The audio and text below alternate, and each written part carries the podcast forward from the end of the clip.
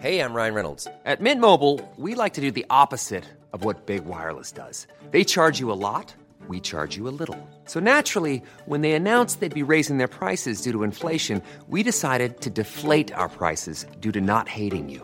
That's right. We're cutting the price of Mint Unlimited from $30 a month to just $15 a month. Give it a try at mintmobile.com slash switch. $45 upfront for three months plus taxes and fees. Promo rate for new customers for limited time. Unlimited more than 40 gigabytes per month. Slows. Full terms at mintmobile.com.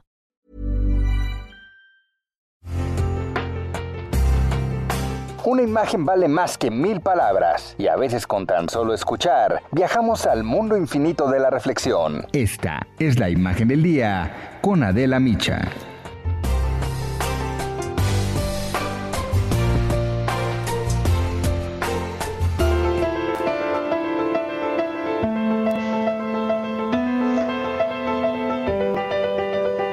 Son tiempos violentos los que vive Guanajuato. De ser uno de los estados más prósperos y tranquilos del país, se ha convertido en el epicentro de los homicidios, del huachicol y de enfrentamientos entre carteles de la droga que se disputan ese estratégico territorio del Bajío mexicano. Guanajuato tiene al principal corredor automotriz del país. Ahí están algunas de las mayores plantas armadoras de automóviles como General Motors, Honda, Mazda o Toyota. Hay empresas que exportan vegetales y otros alimentos a Estados Unidos. Una de sus mayores fuentes de ingresos, además, es el turismo.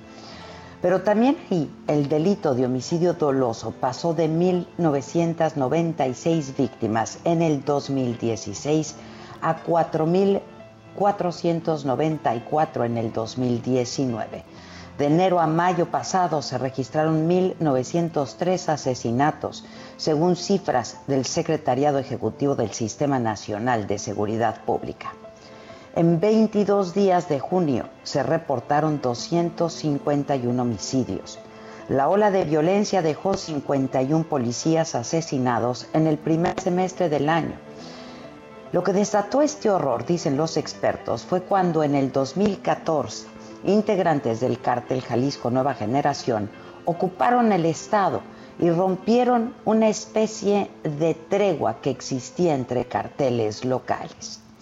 Ese fue el punto de partida de una escalada de violencia que parece no tener fin y que solamente este miércoles que acaba de pasar dejó 27 muertos en un centro de rehabilitación, cuando un comando armado entró al lugar, ordenó que los hombres que ahí estaban se tiraran al piso para después dispararles.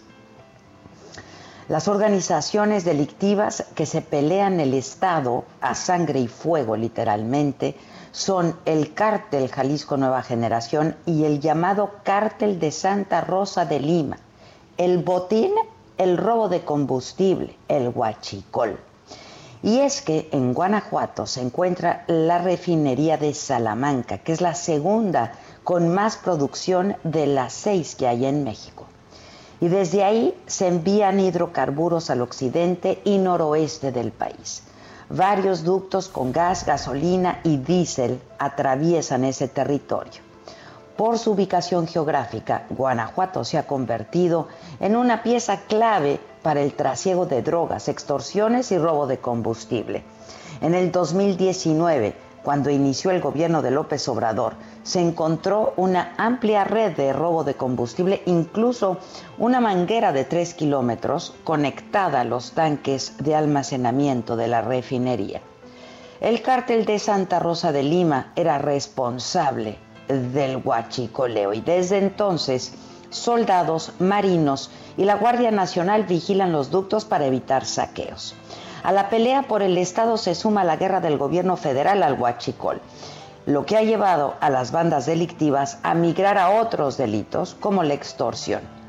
Los ataques entre grupos criminales, la detención de sus miembros o de sus familiares, como los de José Antonio Yepes Ortiz, alias El Marro, han provocado masacres en Salamanca, Salvatierra, Irapuato, Celaya, León, a Paseo el Alto, Villagrán, Acámbaro, San Francisco del Rincón y Silao, entre otros municipios.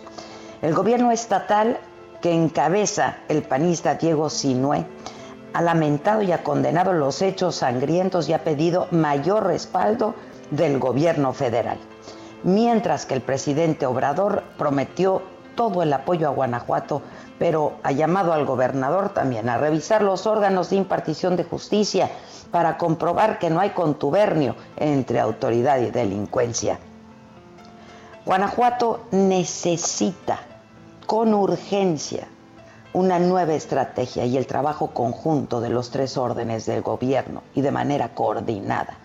Porque derrotar a los carteles de la droga, ya lo hemos visto, no es ni fácil, ni inmediato, ni se logra mientras no exista unión entre Estado y Federación.